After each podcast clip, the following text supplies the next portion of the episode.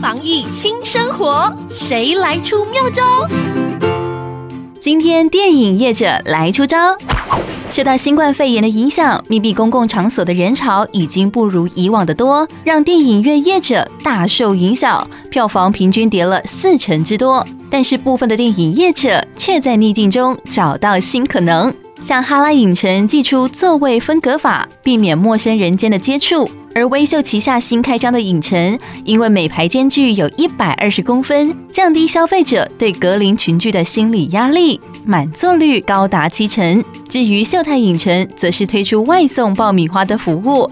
电影业者出奇招，希望在这波疫情下杀出一条营运之道。防疫有妙方，让你安心不紧张。